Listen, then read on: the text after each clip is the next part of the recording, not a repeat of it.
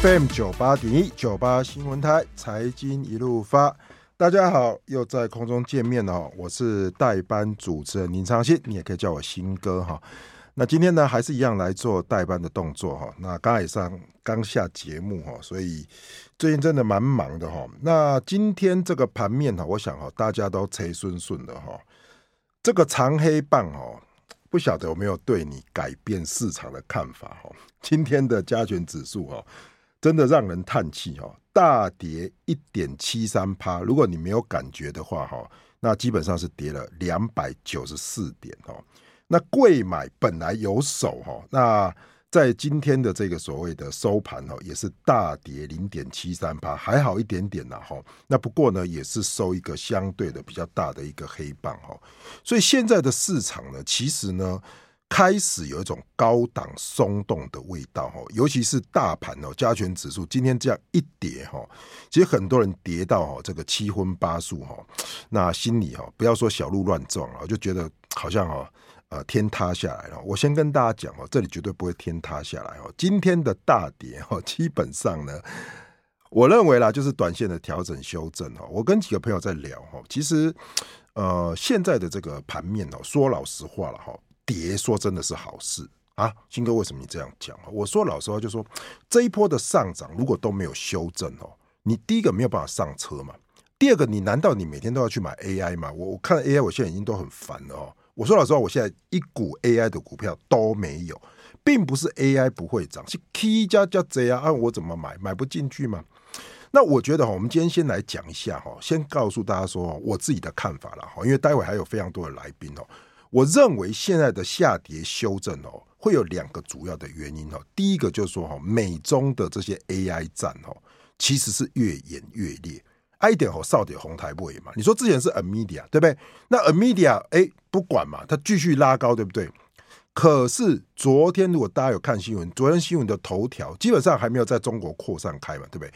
昨天新闻头条是怎么样？亚马逊的云端服务、微软的云端服务，拍谁哈？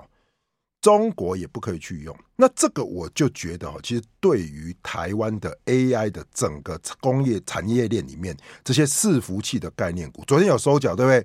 今天呢，整个脚又把它断下去了哈，我就觉得这个东西是大家要特别留意的部分。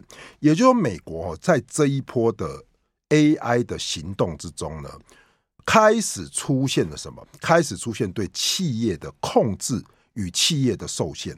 那如果一直出现这样的动作的时候呢，我再次强调哈，短线的盘面就不会强，因为这一波的强的是 AI 嘛。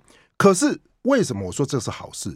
因为你一定要压下来，你盘面一定要压下来之后，你主流才会变嘛。你主流一变，那后面才有上攻的机会。不然每天大家都在谈 AI，那大家手上又没有 AI，那你请问你要怎么做？哦，那你说这样的格局会不会有人说啊，金融海啸？想想这样了，现在才跌一天，你的金融海啸。我告诉各位，金融海啸有几个点哦，就怎么样，开始要有人倒闭，对不对？